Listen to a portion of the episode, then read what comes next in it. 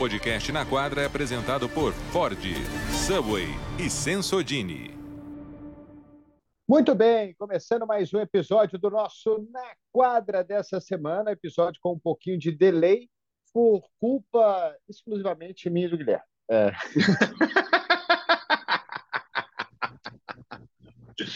Exatamente. É. Terça-feira é o dia que a gente grava, mas terça-feira não deu, ontem não deu, então quinta-feira é o dia que deu certo. Tudo.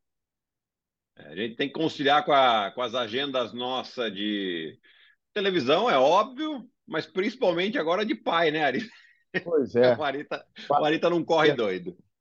Terça-feira foi dia de pediatras. Então, ah, que beleza. Aí, aí ficou tarde demais, mas até que foi bom, né? Porque a gente vai falar desse Milwaukee. Se a gente fosse falar de Milwaukee na terça, era uma vitória a menos, ou duas vitórias a menos, né? Agora Sim. já são 16 vitórias seguidas. É uma sequência incrível, uma sequência maluca aí do Milwaukee Bucks. E eu, eu, eu fiquei pensando também essa sequência do Milwaukee, é como o time de Boston é regular. Sim. Né?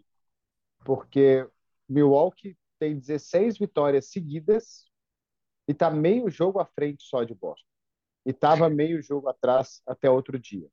Tá bom que tem um jogo a menos, né? Se ganhar esse jogo, vai ficar um jogo inteiro à frente, né? É, um jogo, um jogo e meio à frente do. Não, um jogo à frente do Boston. Um jogo, um jogo, um Sim. jogo, é. é. Mas foi o que eu fiquei pensando, porque assim, imagina se tem 8, 8, 8, tem 50% de aproveitamento Milwaukee nesse jogo. Boston estaria ah. liderando essa divisão aí com folga. Então, hoje não está folgado, Boston não está folgado na liderança, é, muito por conta dessa sequência maravilhosa do Milwaukee Bucks. Sem querer tirar o mérito do Milwaukee, acho que isso mostra a força do elenco do Boston Celtics demais. Hein? A gente já falou do Milwaukee também, como esse time é bom, mas o Boston realmente tem uma força incrível. Exato, Ari. A gente até viu uh, no, nessa última quarta-feira né? Ontem, no caso, que a gente fez o jogo juntos com o Cleveland. Um primeiro jogo, um primeiro tempo muito equilibrado e, e, e, o time de Cleveland tem talvez ou uma das melhores defesas da, da NBA. E no terceiro quarto, Boston aniquilou no ataque os caras. Né? Então, entendeu como é que estava funcionando a defesa, é, começou a fazer muito bem questão de bater para dentro, fazer com que a defesa se fechasse, e aí sim uma bola para fora. Né? Então, é, o time do Boston tem sim essa, essa regularidade que você falou, tem profundidade de elenco. Eu me preocupo um pouco com o Joey Mazzulla por ser inexperiente como técnico principal. Então, você vê quando, quando o jogo fica muito pegado, ele acaba não utilizando muito banco, né? Obviamente, com um jogo isolado, dois jogos isolados, isso pode dar certo mas é aquela questão sempre do longo prazo que a gente fala. No longo prazo, isso pode pagar um, um prejuízo pesado para Boston, por algumas razões, né? Seja elas é, questão de risco de lesão das principais estrelas, questão de você dar pouca rotatividade para os jogadores que vêm do banco, questão desses jogadores que vêm do banco que não jogam tanto, não está sem confiança. Né? Então é importante tudo isso. É, o Boston é um time que almeja ser campeão. Acho que não é qualquer coisa que sair da alguma palavra de uma comissão técnica, de uma diretoria, de algum jogador do Boston, que não seja isso, os torcedores vão ficar frustrados. Né? E a gente está vendo isso porque o time tá estava na liderança da NBA até dois, três dias atrás. Né? É, mas sim, é muito regular. Né? Em todo caso, aqui, se a gente puxa os dez últimos jogos de Boston, são oito vitórias. E aquilo que você falou, Ari, não precisa nem, nem colocar 50% para Milwaukee nos últimos 16 jogos. Coloca que eles ganharam 13, né? E perderam 3, Boston ia estar com uma certa folga à frente, né? Ah, Milwaukee vai manter esse ritmo até o final? É muito difícil, né? Faltam aqui 20 jogos para Milwaukee. É difícil a gente pensar que eles vão ter 36 vitórias consecutivas. Né? É, ainda mais em final de temporada, que tá tudo muito, né, tá tudo muito pegado, tá todo mundo disputando posição, disputando vaga em play-in, disputando vaga em playoff.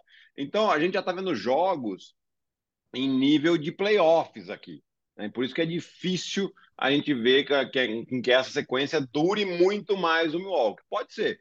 né? Nesse sábado tem um jogão aí que vamos ver como o Milwaukee se, se, se, se é consegue se manter nessa sequência de vitórias, mas joga contra o Philadelphia. Agora só não lembro ali, é, é, é em Filadélfia ou é em Milwaukee esse jogo? Você lembra? Ah, preciso ver aqui, mas eu estou com isso aberto aqui, consigo ver.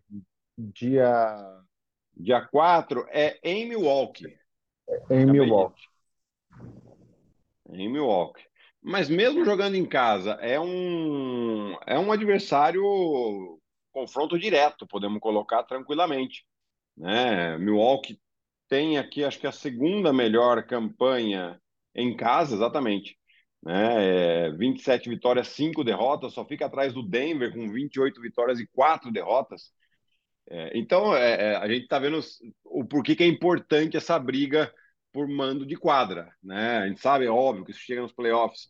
É, geralmente tem sucesso quem consegue vencer fora de casa, mas se você consegue vencer fora de casa e dentro de casa é muito difícil de você ser batido, a sua chance aumenta e aumenta muito.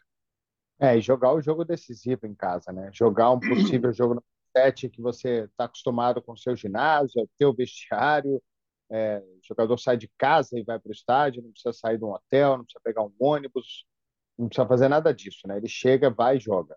Então, é, é muito mais confortável você jogar um jogo decisivo, você tem muito menos coisa para pensar do que o seu adversário que vai jogar fora de casa nunca foi tão importante aí para mim, nesse equilíbrio todo é, que a gente está vendo aí. É, é, difícil dizer hoje qual time é melhor, se é Milwaukee ou se é Boston, é, mas nesse equilíbrio todo, jogar em casa um jogo decisivo numa final de conferência seria fundamental para esses para esses dois times. Então vamos ver como é que Milwaukee continua jogando. O ponto bom aí do, do, dos Bucks, né, é que eles ganharam aquele jogo contra os Clippers sem o Antetokounmpo. Ele voltou contra Miami, machucou, o time ganhou. Ele não jogou o jogo do domingo, o time ganhou. Né? Então, mesmo sem o Grego, mesmo sem o Antetokounmpo, a sequência ela continuou.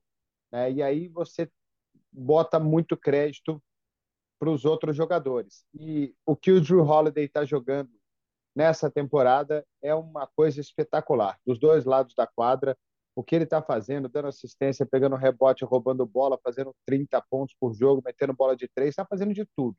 É, e de um jeito muito quietinho, né? De um jeito muito low profile. É um, é um jogador para a gente, assim, a gente não discute a qualidade dele, até porque ele é um cara que é campeão da NBA, ele teve um papel fundamental pelo Milwaukee Bucks naquela final contra o Phoenix Suns. E, e agora é um jogador melhor, é um jogador ainda melhor. Então, é, não é questionar o quanto ele é bom, é questionar que ele está jogando num nível bem maior do que ele jogou quando o time foi campeão. Ele está jogando demais. Ele é, é, é, é óbvio que o Grego é a principal estrela do time, mas o que ele faz, eu acho até que a gente pode começar a questionar se o número dois desse time não é o Drew Holiday é, no lugar do Chris Middleton. Apesar do Middleton estar tá voltando de contusão, tá vindo do banco e tudo mais, não sei se quando a coisa apertar ah, e o Antetokounmpo tiver a bola, se ele vai procurar o Middleton ou vai procurar o Holiday. Eu procuraria o Holiday. É, e, e você foi perfeito aqui, ali. Eu acho que é, ele é um jogador subestimado, né? Não, não, não dão o devido valor, né? Porque o que você está falando ali, ele faz tudo isso que você falou, se resume a uma coisa: ele faz o que é preciso naquela noite.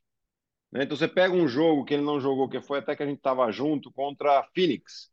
Né? O, o, o Antetokounmpo saiu naquele jogo machucado. O que, que ele precisava fazer? Pontuar. Terminou com 33. Né? E depois teve aquela defesa espetacular contra o Devin Booker. Né? Ah, quando Antetokounmpo tá, putz, não precisa pontuar tanto, porque sabe que o grego vai ter um volume de jogo maior. Então ele vai dar mais assistências ele vai. Ah, não, aí vai precisar que ele não, não precisa pontuar tanto, então, então deixa que eu marco o melhor jogador do perímetro do, do adversário. Então ele tem essas coisas. Ah, não, estamos precisando de arremesso, mete bola. Ah, tem um, tem um espaço ali no, perto do garrafão. Ele vai no poste baixo, que ele tem muita qualidade. Não é um jogador alto, mas ele sabe jogar muito bem. Ele tem um trabalho de pivô, tem meio gancho, tem eh, consegue deslocar o adversário com um jogo de corpo, né? Usando o, o próprio corpo, usando o ombro. Né? Então, assim, é um jogador extremamente completo e que já foi fundamental no título de dois anos atrás. E eu acho que está sendo ainda mais fundamental esse ano, exatamente pelas questões que você falou. O Middleton não começou a temporada, ele ainda não está no 100% que a gente já viu do Chris Middleton, e o Antetokounmpo tem perdido jogos. Então você, puta, hora você olha, opa, é, é o Drew Holiday. É o Drew Holiday que está aqui. É ele que está fazendo é, toda é, esse time ser o regular o quanto é. Né? Então, pô, quase 20 pontos de média, sete assistências, cinco rebotes, uh, arremessando muito bem também, né? arremessando com quase 38% dos três pontos, que né, historicamente nunca foi o grande forte, mas ele está com o maior volume de três pontos da carreira dele esse ano. Né? Tem arremessado aí quase seis bolas e meia por jogo. É, é um número bastante alto, com um aproveitamento alto também, 38% é um bom aproveitamento, é, principalmente quando a gente pega aquela questão de ponto por arremesso, o americano olha muito isso, a questão de ponto por arremesso. Né? Então, isso aqui dá pouco mais aí de 1,2 ponto por arremesso.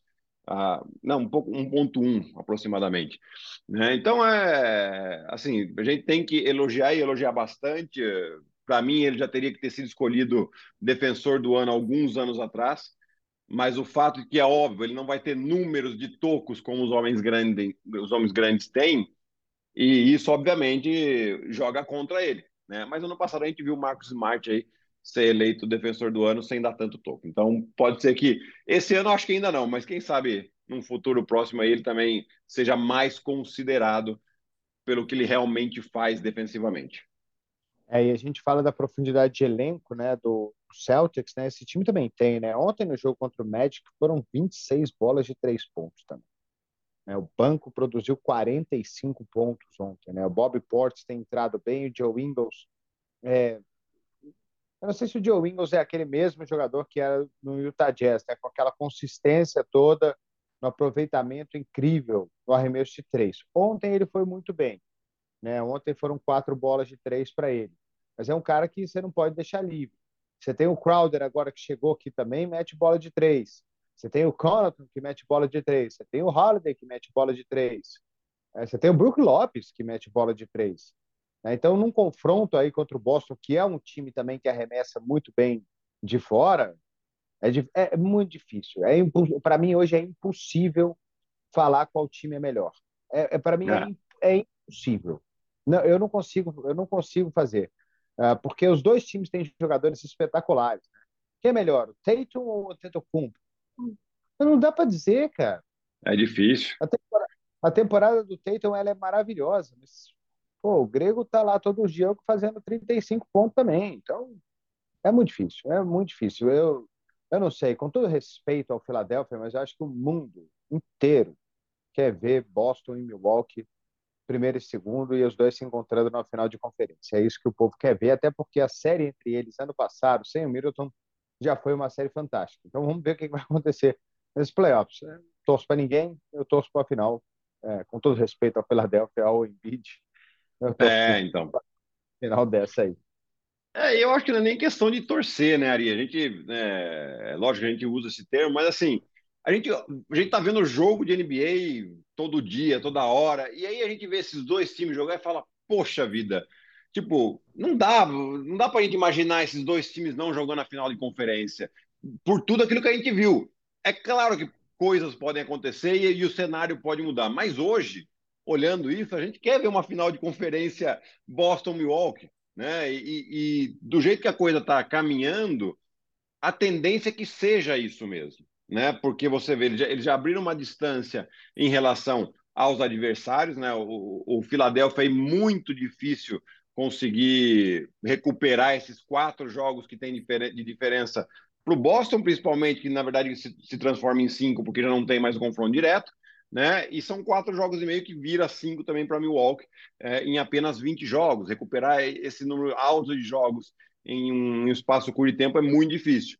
Né? Então, depois é óbvio, tem playoff e tal, mas pelo que a gente está vendo hoje, o que está sendo jogado por Boston e por Milwaukee, a gente fica torcendo por essa final. É verdade, pelo que a gente está vendo eles jogarem. E, e, é, e prevê uma, uma série espetacular. e, e Filadélfia, Filadélfia é um time que preocupa, porque assim, quando o Embiid joga, é muito é bola nele, né? bola no Embiid, para ele fazer todo, todo o trabalho, para ele pontuar.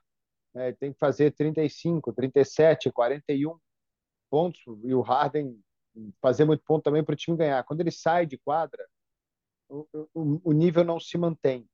Na rotação, o nível não se mantém. Quanto, quanto tempo o Embiid vai ter que jogar nos playoffs para a Philadelphia ser um time extremamente competitivo?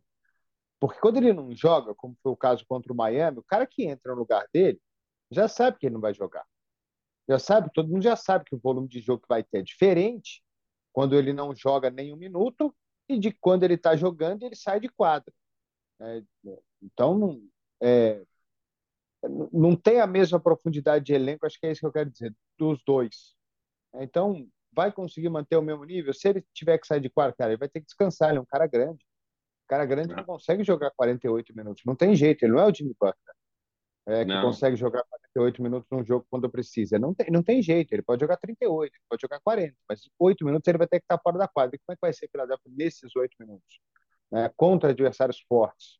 Isso aí, eu acho que o Philadelphia tem, tinha, que, tinha que ter um plano B nessa história quando o Embiid está fora de quadra. A gente vê o próprio jogo contra o Boston, né?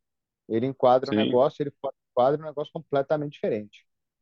Exato, exato. Foi uma discrepância muito grande, principalmente nesse jogo, e, e principalmente nesse momento da temporada é onde a gente consegue ter uma ideia bem clara, né, porque os, os, os, os times já estão já com uma mentalidade um pouco mais de playoff, pra, pra, pra, por essas brigas por posição, e ali a gente viu muito claro, o Embiid saía, o, o Boston fazia uma corrida que abria uma corrida com uma diferença de 16, 18, 20 pontos, quer dizer, recuperava os 10 que estava perdendo e abria 10. Aí lá a Filadélfia remava tudo de novo, e, só que daí isso vai cansando isso, né? E, e, o time do Boston, sendo um time mais jovem, tem, tem, tendo mais energia, vai, vai correr e vai voar mais. Né? Então, isso é um problema que eu vejo que é um problema do Doc Rivers, né? Ele, ele não sei se é uma zona de conforto ou se é uma maneira como ele, como ele vê o basquete, né? Mas tipo, ah, beleza, vamos jogar a bola na Embiid, o cara é um craque, ele, ele é um fenômeno e a gente vai explorar isso. Só, só que beleza, e só que quando ele sai, né, o time fica sem ideia. A gente viu claramente nesse jogo contra Boston. Daí dá a bola na mão do James Harden. James Harden tenta jogar naquele estilo que ele jogava no Houston, mas daí já não está mais acostumado. É, enfim, é difícil, cara. Então você tem que fazer com que o jogo seja mais coletivo. É, o técnico tem que entender que, beleza, em vez do Joel Embiid fazer 33 pontos por jogo, ele vai fazer 29, só que a chance dele ganhar é maior. Por quê? Porque ele tem que envolver mais os outros jogadores, ser mais perigoso, ser menos previsível, principalmente no ataque. Né? E, e o, Doc Rivers ele não enxerga dessa maneira. Né? Um técnico mais old school, um técnico que foi campeão lá em 2008 com Boston, né? já tem bastante tempo isso, já tem quase 20 anos, são 15 anos da, daquele título, né? E, e parece que ele deu uma, uma paradinha no tempo aí. E, e Filadélfia vai pagar esse preço. Vai pagar esse preço enquanto eles continuarem jogando dessa maneira. Ô, Guilherme, e o Nova York, hein? Nove é... vitórias nos últimos dez jogos, sete vitórias seguidas. Tem gente com medo aí desse New York Knicks ou fogo de paia? Olha, eu acho que nenhum nem outro. Né? Eu acho que o time joga bem.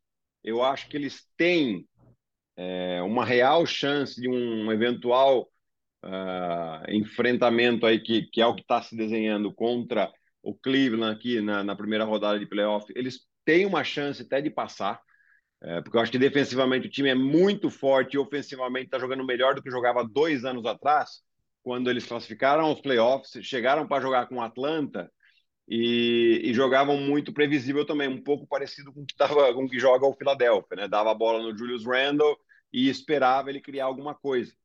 É, hoje esse, esse, New York Knicks joga diferente, né? O fato também de você ter o Jalen Brunson, que é um jogador muito de criação e assim, eu até nós, nós acho que nós, né, eu fui um dos críticos achando que o New York Knicks tinha dado dinheiro demais para ele é, já estou começando, já estou repensando isso, porque a temporada que ele vem fazendo e o que ele está sendo produtivo para esse time do New York Knicks é, tá valendo esses 100 milhões aí, talvez valha um pouquinho até mais, né? É um jogador que está surpreendendo, ele já mostrou o seu valor na temporada passada quando o Doncic saiu, que estava machucado, jogando pelo Dallas ainda.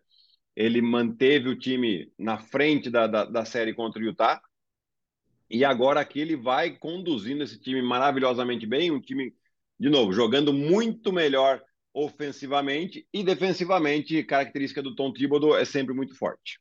Então, é, têm... eu acho que é um time que pode, assim, tá a um jogo e meio do Cleveland, né? Então, o Cleveland tem que ficar esperto aí para não perder essa quarta posição.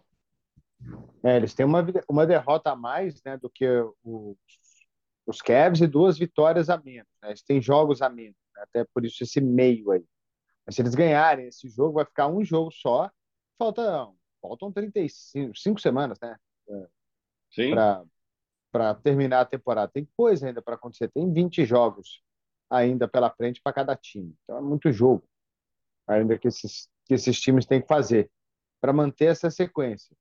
É, para mim, ali, os últimos 10, para esses times que estão brigando, as últimas duas semanas de temporada elas vão ser cruciais. Porque playoff é muito momento. É muito momento. Então, se entrar no playoff com uma sequência boa, com moral lá em cima, né, com, com com, com é, momento a seu favor, isso conta também. Né? Não é só o time que você vai enfrentar. Até esses times. É que, é que tem, tem times que, que fogem dessa regra porque são maravilhosos. Né? O Warriors 73-9, não interessa, estava classificado há 312 anos para a pós-temporada. Mas olha o Phoenix Suns no ano passado. Né? O time que liderou o Oeste lá com tanta folga e chegou nos playoffs, o time parece que estava meio morno. E aí foi, pega time que vem do play-in, que está com sangue no olho, pô, quase que aquele Pelicans complica. E depois, quando pegou um time melhor, perdeu. Então, é, chegar nessa. Se, se, Nova York mantiver isso aí e Cleveland essa instabilidade, eu não sei, vejo até Nova York um pouquinho favorito contra Cleveland nesse, essa final aqui, eu não sei se o matchup é tão bom assim, né? É muito difícil jogar contra esses cavaleiros. A defesa é muito boa, os caras são muito grandes. É, Donovan Mitchell está jogando muito, muito bem. Então, é, é, mas assim, Ari, é, vendo inclusive aquele jogo os de. Knicks vão ter que partir daquele pressuposto, aquele desculpa, não, aquele pressuposto do, do, meu nome não é Johnny. Sabe qual, sabe qual é a, teoria do meu nome não é Johnny? Os caras são grandes, mas nós é ruim.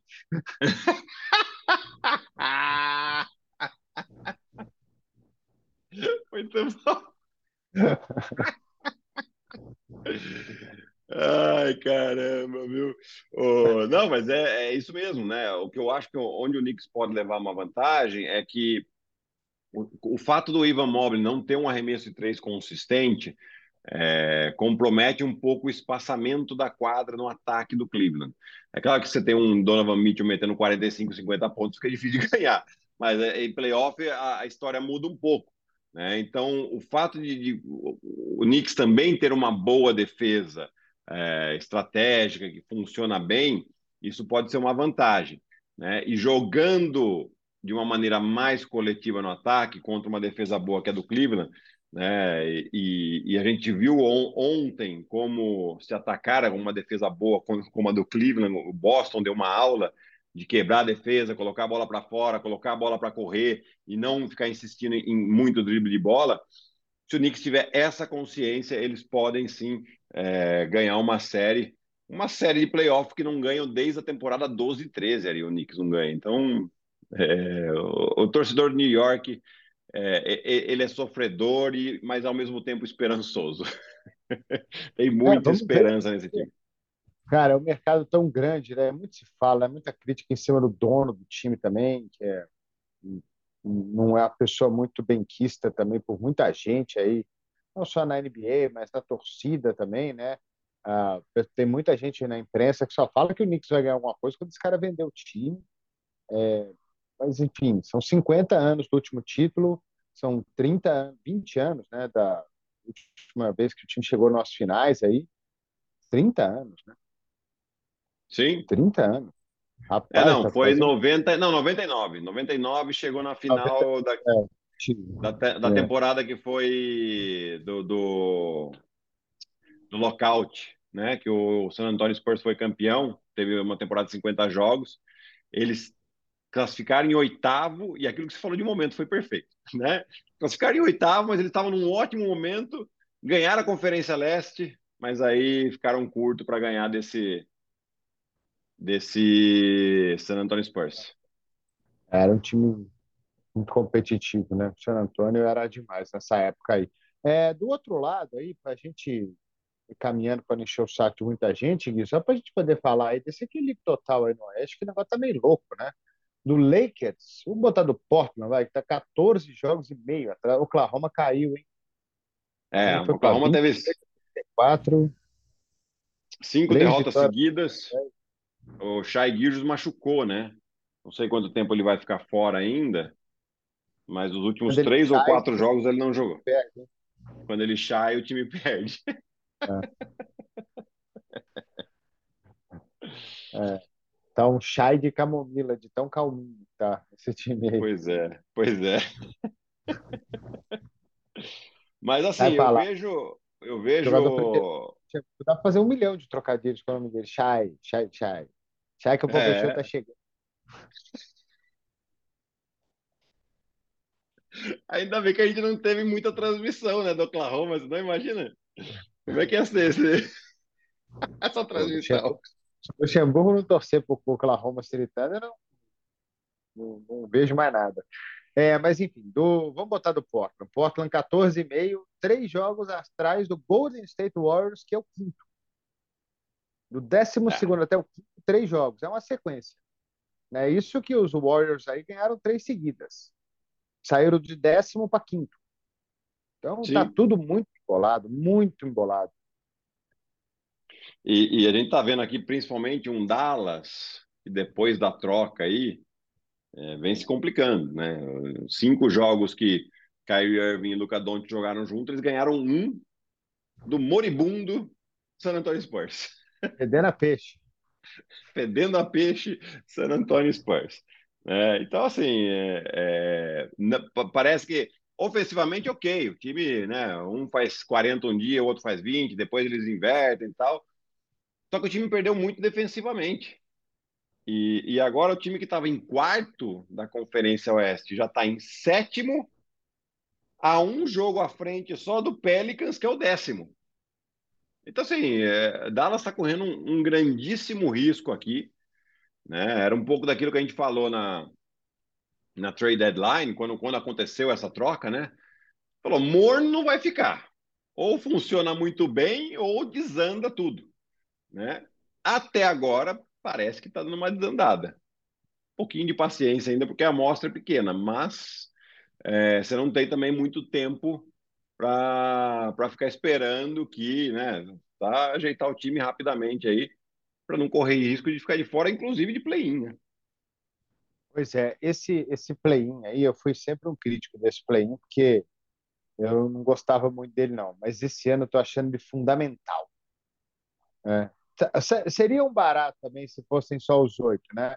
Porque ia ser uma briga aí por esse, por esse oitavo, sétimo, oitavo lugar muito grande aí dos dois lados. Mas é que o play-in, com esse equilíbrio todo, tem time muito igual. Né? O uhum. sétimo e o décimo. Porque qual que era a minha crítica do play-in? Minha crítica é o sétimo terminar com é, 45 vitórias e 37 derrotas, e o décimo terminar com 35 vitórias e 47 derrotas.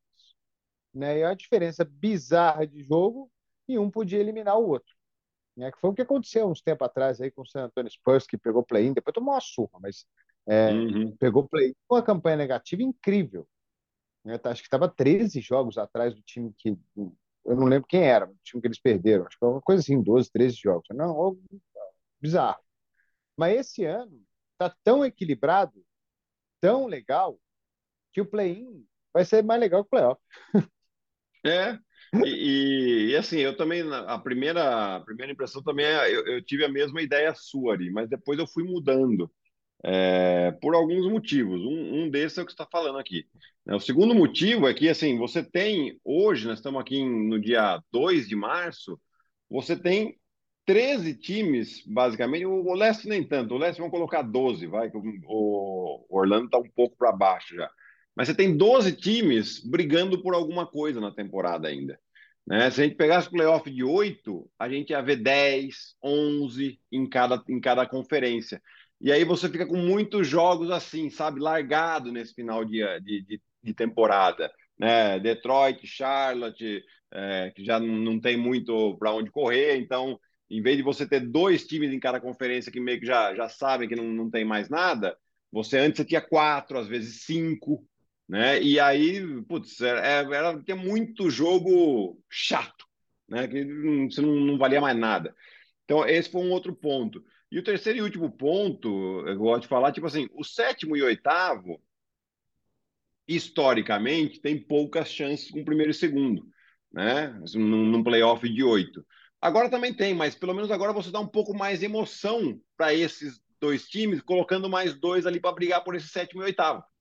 Né? E, e, além do que, você pega um Lakers que começou mal demais, mas é um time que tem potencial e ainda está com chance. Se fosse só oito, apesar de estar tá muito equilibrado, ele está só a, a, um jogo e meio do oitavo também, mas talvez algumas, algumas semanas atrás eles já tivessem dado uma desanimada para essa temporada aqui. É, esse ano até não serve muito como exemplo, né? Mas no hockey acontece isso bastante. No hockey você chega geralmente faltando é, 10 jogos aí para terminar a temporada, você já tem os classificados para os playoffs. É, os últimos 20 dias de temporada, eles, você tá, tem dois times brigando por uma. Tem, você tem 32 times no hockey. Você tem dois brigando por alguma coisa e 30 brigando por nada. É. Acontece isso. Então, até um negócio aí para pensar se realmente não é bom aí o play-in. Esse ano aí eu mudei de ideia. Esse ano eu estou achando o play-in uma excelente ideia. Obrigado ao cara que criou o play-in. Parabéns para ele. Parabéns para quem mudou a regra do play-in do primeiro ano para o segundo ano também, que foi, foi, foi legal. É... Então, sei, vamos ver o que, que vai rolar. Eu acho que vai rolar um negócio muito legal, porque qualquer desses times que estão em sétimo de ficar jogar contra o, até o décimo, não dá para prever. É, hoje seria Dallas e Minnesota, Jazz e Pelicans. É. Exato. E, e, e só ganhar dois jogos, né? Fora de casa, né? É, o décimo precisa ganhar dois jogos fora de casa, o nono precisa ganhar um em casa e um fora, e o sétimo e o oitavo aí depende, né? É, o oitavo precisa ganhar, precisa ganhar ou ganha um jogo fora de casa, ou depois joga em casa para ganhar. E o sétimo ganhou o primeiro jogo em casa já está dentro. É, é, isso, isso é legal também. É, falando aqui das datas, né, Ari? No dia 9 de abril, que é um domingo, é o último dia da temporada regular. E aí a gente deve ter uh, se eu não estou enganado, quarta, quinta e sexta os jogos do play-in. Né? Para sábados, para o sábado seguinte, no dia 15 de abril, geralmente os playoffs da, da NBA começam no sábado, já começar essa primeira rodada, né? aquele sábado com quatro jogos, domingo com quatro jogos, já, de, já para ir pegando fogo essa primeira rodada. Então a gente vai ter ali na segunda semana de abril esses jogos de play-in, que também traz emoção para um período ali que a gente fica um pouco ansioso para esses playoffs também. É isso. Ah, só para antes de terminar, Gui, mandar um, lembrar a galera que essa semana, essa semana, muito jogo, hein? Ah, ontem tivemos dois, sexta-feira mais dois, inclusive tem Memphis e Denver, que é um jogão aí na madruga, mas é sexta-feira, ninguém precisa acordar cedo no sábado também. É, sábado tem esse jogão, Milwaukee e Filadélfia, e domingo quatro jogos. É, então tem muito jogo de NBA essa semana aí na, na tela da ESPN para o pessoal acompanhar. A temporada vai caminhando para esse funil aí. Muito jogo importante, né? Esse Memphis e Denver aí.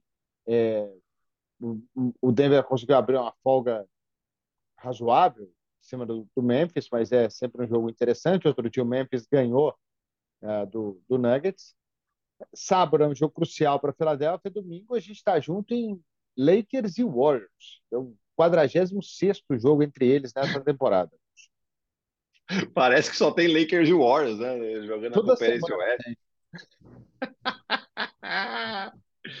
o Golden State, como você já falou aqui, né, Ari, três vitórias seguidas, está vindo hoje, tem um jogo hoje, quinta-feira, dia 2, tem um jogo difícil contra os Clippers, que se não me engano, só dá uma olhadinha aqui, eu acho que é fora de casa. É, não, é em casa. Golden State joga com os Clippers em casa.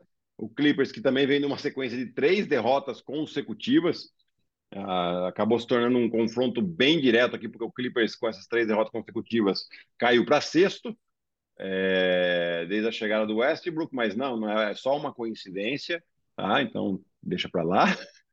É, e depois vai ter esse, esse confronto com possibilidade de uma volta do Stephen Curry. Né? Já a equipe soltou um comunicado que ele deve voltar em algum momento na próxima semana, durante essa série de três jogos fora de casa, que começa com o Los Angeles Lakers. Então existe essa possibilidade.